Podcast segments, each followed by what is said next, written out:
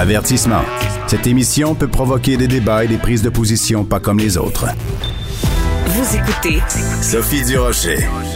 On connaît tous Wikipédia. Wikipédia, ben, c'est évidemment cette encyclopédie en ligne où tout le monde, ou presque, peut contribuer. Wikipédia qui a fêté son 20e anniversaire euh, le 15 janvier de cette année. C'est un des, des sites euh, les plus, où il y a le plus de visiteurs quand même. 1 milliard 700 millions de personnes qui le consultent chaque mois. Mais euh, Wikipédia vient de se doter d'un nouveau code pour contrer la désinformation, les fameuses fake news si chères à Donald Trump. On va parler de tout ça avec Simon Villeneuve il est contributeur et collaborateur francophone à Wikipédia, mais il est surtout essentiellement professeur de sciences au Cégep de Chicoutimi. Monsieur Villeneuve, bonjour. Bonjour. Monsieur Villeneuve, il faut que je vous raconte, avant de parler plus avant de Wikipédia, il faut que je vous raconte une anecdote. Aimez-vous les anecdotes? Bien sûr, je suis un professeur. Alors, euh, écoutez, il y a quelques années de ça, Wikipédia avait annoncé la mort de Richard Martineau, mon mari. Euh, ça disait qu'il avait eu un accident de voiture et qu'il était mort. Et donc, euh, il a fallu que des gens autour l'alertent à ça. Et euh, il a été obligé donc de faire un changement en disant ben l'annonce de ma mort est totalement prématurée.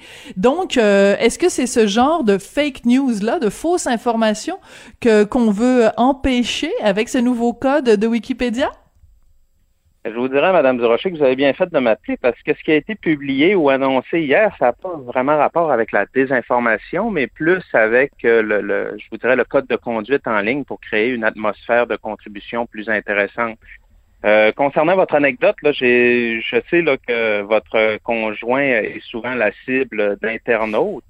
Et j'étais pas au courant que sur Wikipédia, on avait annoncé sa mort, mais si c'est arrivé, là, je pourrais vérifier, mais je suis sûr que ça n'a pas duré très longtemps. On, combat relativement bien la désinformation, je vous dirais. Vu que le site est assez visible, les gens, dès qu'ils constatent une aberration comme ça, ils vont le souligner assez rapidement auprès de la communauté. Puis quand, surtout quand ça concerne des annonces de mort, la communauté est très proactive là-dessus. D'accord. Donc, ce code de conduite ou ce code d'éthique, euh, il y a quoi dedans dans ce code de conduite?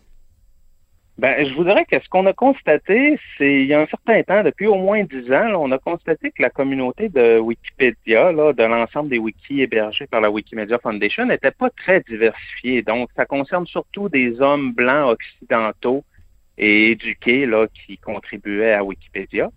Puis on s'est rendu compte que ce manque de diversité-là dans la communauté, ben, ça engendrait une couverture du savoir qui était, on pourrait dire, occidentalo-centré ou centré un peu sur les centres d'intérêt des hommes blancs occidentaux centrés.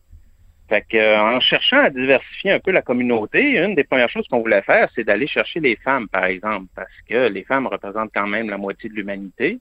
Ben oui, la euh, dernière fois que j'ai vérifié, oui.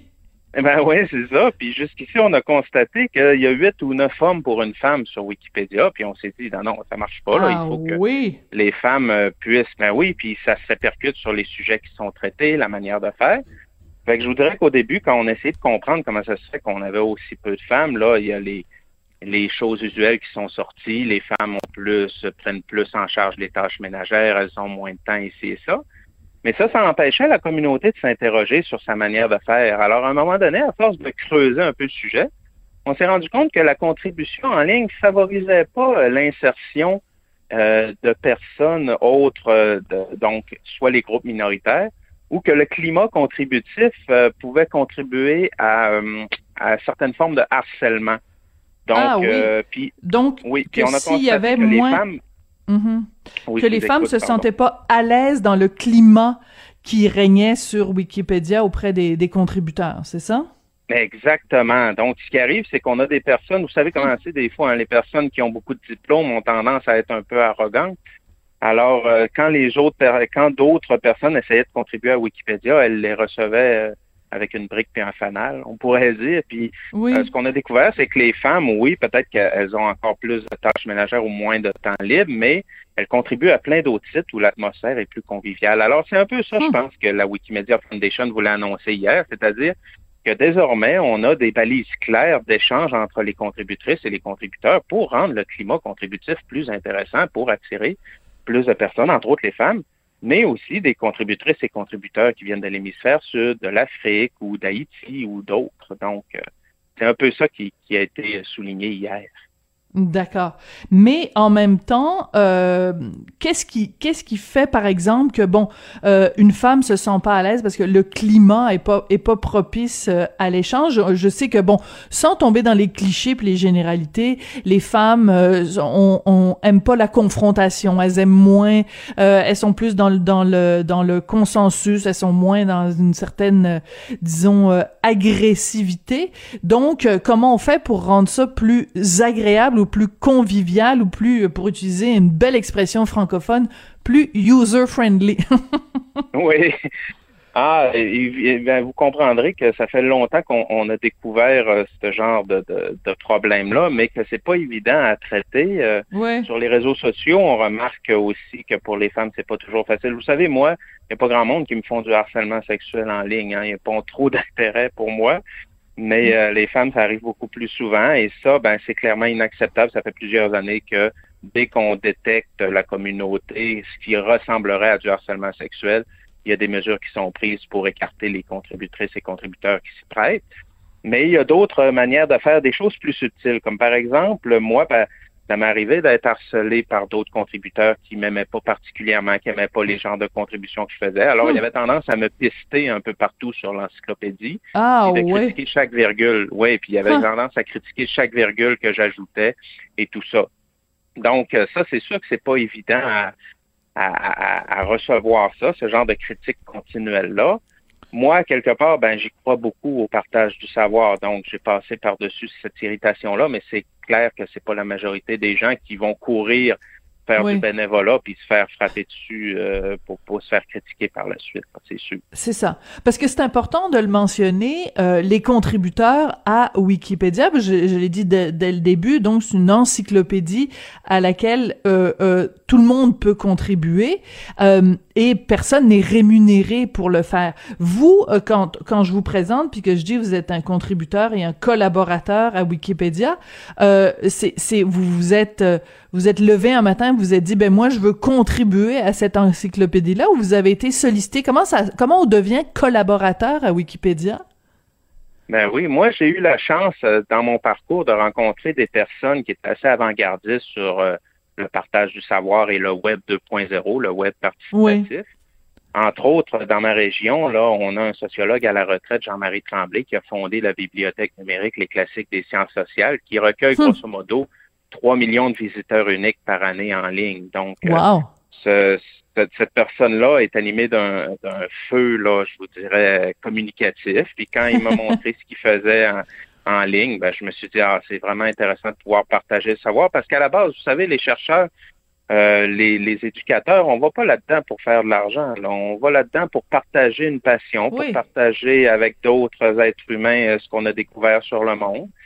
Et plus on va être capable de diffuser ça le plus facilement possible auprès des autres, plus on va arriver à communiquer ou à échanger sur cette matière-là, ben plus on a l'impression qu'on peut construire ou s'élever. Puis c'est vraiment une source de motivation pour ça. Donc, euh, grosso modo, moi, ça fait longtemps que je suis sur Internet. Puis à un moment donné, quand je suis tombé sur ce projet-là, j'ai vu que je pouvais participer, que j'avais des mhm. compétences pour participer. Puis de fil en aiguille, ben, j'en suis rendu là aujourd'hui.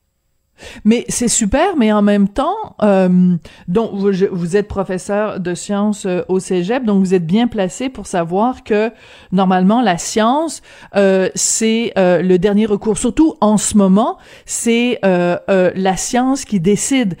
par exemple, un tas de mesures qui affectent l'ensemble de la population. Donc, j'imagine que vous êtes content de voir que de ces temps-ci, les scientifiques ont vraiment la cote. En même temps, euh, la science, ça veut pas dire que tout le monde pense la même chose. Je regarde, euh, par exemple, euh, la, la, la, ventilation dans les écoles. Ben, les scientifiques ont différentes opinions. Le vaccin, est-ce qu'on peut attendre un certain temps avant de donner la deuxième dose? Ben, tous les scientifiques sont pas d'accord. Alors, comment on fait sur Wikipédia pour présenter une information en disant, ben, voici la vérité? Alors qu'il n'y a pas toujours un consensus scientifique? Alors, c'est une très bonne question que vous soulignez là, puis vous le résumez très bien. la, population, présentement, a la chance de voir la science en action, donc la science en progression. Et ça, elle n'est pas habituée à ça. D'habitude, quand on enseigne la science, on a tendance à dire voici, on a découvert ceci, on a découvert cela, la gravité mhm. existe, posez-vous plus de questions, c'est de même. Mais là, on est dans un domaine où le virus, il est tout nouveau. Il y a à peine un an là qu'on l'a découvert, puis qu'il faut l'étudier sous toutes les coutures. Puis en plus, on est en sciences biologiques. Vous savez, moi, en physique, un électron, tu lui mets un champ électrique, puis d'attitude, là, ça se pose pas plus de questions que ça. Mais quand on est dans le domaine de la vie, c'est quelque chose de tellement complexe que c'est pas évident à comprendre. Et les scientifiques qui sont tatillons, hein, vous allez leur demander des certitudes, ils vont toujours utiliser le conditionnel. Dans telle condition, on remarque ceci, dans telle condition, on remarque cela. Alors, le truc qu'on a sur Wikipédia pour s'y retrouver, c'est que nous, les bénévoles, on n'a pas à prendre de décision sur ce qui est pertinent ou pas. C'est vous, les sources médiatiques ou les sources secondaires, qui vont rapporter ce que les scientifiques disent dans ce qu'on appelle les sources primaires, dans les publications scientifiques. Vous allez en faire des résumés et nous, on fait un résumé des résumés, c'est-à-dire qu'on va voir la couverture de la science qui est faite à propos, par exemple, de la pandémie de COVID-19 mm-hmm. et on va sourcer chacune des affirmations par un média extérieur. C'est la seule manière qu'on arrive à s'entendre, c'est-à-dire que nous, on ne mise pas sur la compétence des gens pour s'exprimer sur un sujet ou sur un autre, on mise sur la compétence des sources qui sont extérieures au site. D'accord, donc c'est pas c'est pas quelqu'un dans son sous-sol. Voici ce que je pense. Là, il faut que ce soit relié à des sources qu'on peut retracer. Là, c'est comme on, parle souvent de. Oui, on parle souvent de tracer nos aliments, mais là, il faut tracer nos sources. Là, il faut. Euh, comme on le fait comme journaliste, en fait. Hein? Exactement. Donc, c'est pour ça que euh, je pense qu'il faut voir le Wikipédia et les médias comme complémentaires. L'un ne se substitue pas à l'autre. Donc, euh, on fait, on doit recenser ce que les sources disent et plus l'information est sujette à polémique, plus il faut sourcer une manière solide. Alors, si on revient à l'exemple de votre conjoint, si quelqu'un demain matin annonce sa mort, c'est certain qu'on va demander une source. Désormais, là, des fois, là, il passe quelques petites modifications sous le radar, mais en général, dès que la mort d'une personnalité est annoncée sur Wikipédia, si ce n'est pas sourcé, c'est immédiatement retiré parce qu'on ne peut pas endosser, on, ne compte pas sur l'expertise des contributeurs pour euh, établir ce savoir-là. Donc, il faut vraiment sourcer ce qui est dit. Mhm. Mais pour revenir euh, au, au, coronavirus, par exemple, bon, la question des, des vaccins, euh, il y a des gens qui sont anti-vaccins, des gens qui disent, euh, bon, que c'est la source de toutes sortes de mal. Il y a des gens qui, qui sont inquiets. Je prends un autre exemple. Mettons les vaccins de côté. Mettons, vous savez qu'au Québec, tout récemment, le docteur Jean-Claude Tardif a rendu public cette, cette euh, oui, la, la colle Corona, donc sur la colchicine, euh, et euh, ça a pas pris 24 heures qu'il y avait euh, des scientifiques à travers le monde. Je pense par exemple à un médecin français qui disait wow wow wow là, on se calme, la colchicine, il y a plein d'effets secondaires qui peuvent être pires que les bienfaits. Donc si je fais une entrée de, de aujourd'hui là sur la colchicine, je dois dire quoi? Je dois dire bon, il y a les recherches du docteur Tardif menées dans plusieurs pays mais en même temps, il y a aussi des gens qui disent que c'est prématuré ou, euh, je veux dire, c'est, c'est, ça devient euh, extrêmement complexe faire une entrée. Très bien dit. Vous l'avez très bien dit, c'est exactement ça. Il faut rapporter ce que chacune des sources dit et il faut mettre en euh, l'information en proportion. C'est-à-dire qu'admettons qu'il y a 10 chercheurs sérieux hmm. qui disent que la colchicine il, faut euh, il faut euh, garder euh, des réserves par rapport à ça, puis qu'il y en a deux qui disent qu'il faut se lancer là-dedans de manière éperdue. Ben dans l'article, ça va se refléter ainsi. On va faire un grand paragraphe pour dire il faut être prudent selon tel tel tel mm-hmm. chercheur, mais qu'il y en a une couple qui nous disent que c'est vraiment la solution. C'est un peu, je vous dirais, on peut faire un parallèle avec l'hydroxychloroquine, qui elle était vraiment là, de ce que j'ai compris très très dommageable ou en tout cas qui peut avoir là, des effets secondaires assez intense sur les gens, ben, je vous dirais que les personnes qui sont dans Wikipédia euh, voyaient ça aller sur les réseaux sociaux, mais on le voyait bien là que les études du docteur euh, Raoul n'étaient pas euh, soutenues par des recherches sérieuses. Donc, ça a été tout mis en perspective avec les différentes sources dans les articles concernés. Puis je vous dirais que pour la pandémie de COVID-19 au, au, Québec, les effets au Québec, on est chanceux parce qu'à Montréal, on a un physicien de formation comme moi, natif de la région, Miguel Tremblay, qui lui a vraiment pris le sujet à cœur et s'assure de recenser les sources crédibles sur hmm. le sujet et de mettre les chiffres à jour. Là. Donc, ça dépend beaucoup là, de à quel point les gens peuvent euh, accorder du temps libre. Là, Wikipédia, c'est certain, les sujets vont être mieux développés quand il y a beaucoup de gens qui s'y mettent, puis d'autres mhm. moins bien développés. Mais sur ce sujet-là en particulier, on est chanceux, on a des contributeurs de qualité. D'accord. Euh, juste une question parce que je, vais je vais manquer de temps, mais je vais absolument vous demander. Je trouve ça fascinant. Euh, ce que vous nous disiez tout à l'heure, c'est vrai que c'est la première fois que euh, on, on, on participe comme population, on voit de nos yeux, quasiment heure par heure, jour par jour, le, le, développement d'un, d'un, d'un, produit scientifique, le développement d'une pensée scientifique. Et euh, c'est très intéressant d'un point de vue pédagogique parce que normalement euh, les gens prennent pour acquis que bon euh, quand il y a quand il y a quelque chose qui est, qui est découvert quand il y a mettons un médicament qui arrive sur le marché ben on, on se pose pas la question sur euh, comment comment comment c'est on en arrive là. Alors que là on assiste au processus. Et vous comme prof est-ce que ça vous aide quand vous êtes devant vos étudiants de de, de ce regain d'intérêt là pour la science? Ben, moi, vu que c'est plus dans le domaine biologique puis que je suis plus en physique, je le Oui, mais quand même. Puis, oui. Puis surtout ces temps-ci qu'on n'a pas un contact euh, idéal oui, c'est vrai. en ligne, là, donc c'est difficile d'échanger avec eux un peu. Oui. Puis je vous dirais là que nos étudiants, ils, ont, beaucoup d'autres chats à fouetter que la progression scientifique. Puis ça, c'est une vision qui se, qui se développe un peu plus tard aussi. Ils sont encore jeunes pour voir ces nuances-là.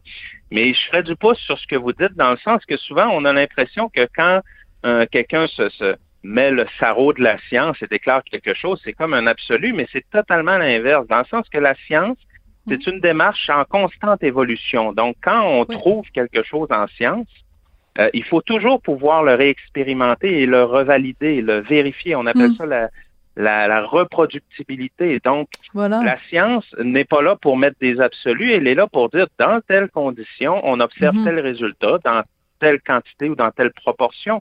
Et ça, ça doit toujours pouvoir être revalidé ou attaqué, si vous hmm. voulez. Puis quand une théorie scientifique est attaquée sur un point, puis que systématiquement, ça ne répond pas aux observations, ben on la change tout simplement. Voilà. Donc, ça, c'est euh, très intéressant. Mhm.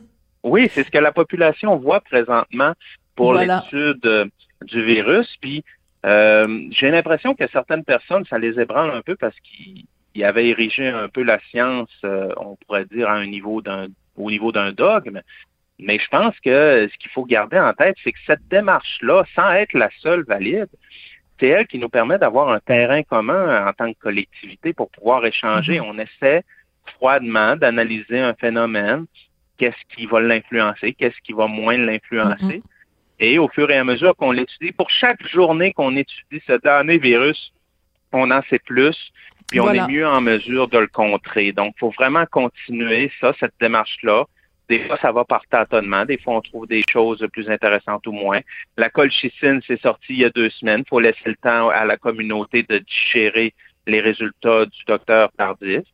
Et éventuellement, euh, ça va continuer à être mm-hmm. analysé. Et puis, s'il y a quelque chose de bon à tirer de ça, on devrait le savoir rapidement. Oui. Alors, essentiellement, ce que le coronavirus euh, nous aura appris, c'est qu'on pensait que la science, ou certaines personnes pensaient que la science était des certitudes, puis on se rend compte que finalement, la base de la science, c'est le doute et la remise en question. Et ça, je pense qu'il y a beaucoup de gens qui, qui ont dû changer leurs lunettes ou changer leur, leur perception. C'est drôlement intéressant. Ben écoutez, vous êtes, c'est pas pour rien que vous êtes professeur, hein? vous êtes un excellent pédagogue et un très bon vulgarisateur. Ça a été vraiment un plaisir de vous parler, Monsieur Villeneuve. Ben, je vous remercie beaucoup. Puis si vous continuez, vous aussi, à véhiculer cette vision-là, qu'à un moment donné, il faut valider ses sources, puis qu'il faut euh, vérifier constamment les choses si elles fonctionnent toujours, bien, on travaille dans le même sens. Exactement. Et euh, non, mon mari n'est pas mort, il est bien vivant. En tout cas, il est parti ce matin travailler, puis ça, ça allait bien pour lui. Merci ben, beaucoup, Monsieur Villeneuve. On va continuer ainsi. Merci, oui, c'est ça. Merci, Simon Villeneuve, qui est contributeur et collaborateur francophone au site Wikipédia et professeur de sciences au cégep de Chicoutimi. Et euh, il nous parlait justement de ce nouveau code de conduite pour Wikipédia.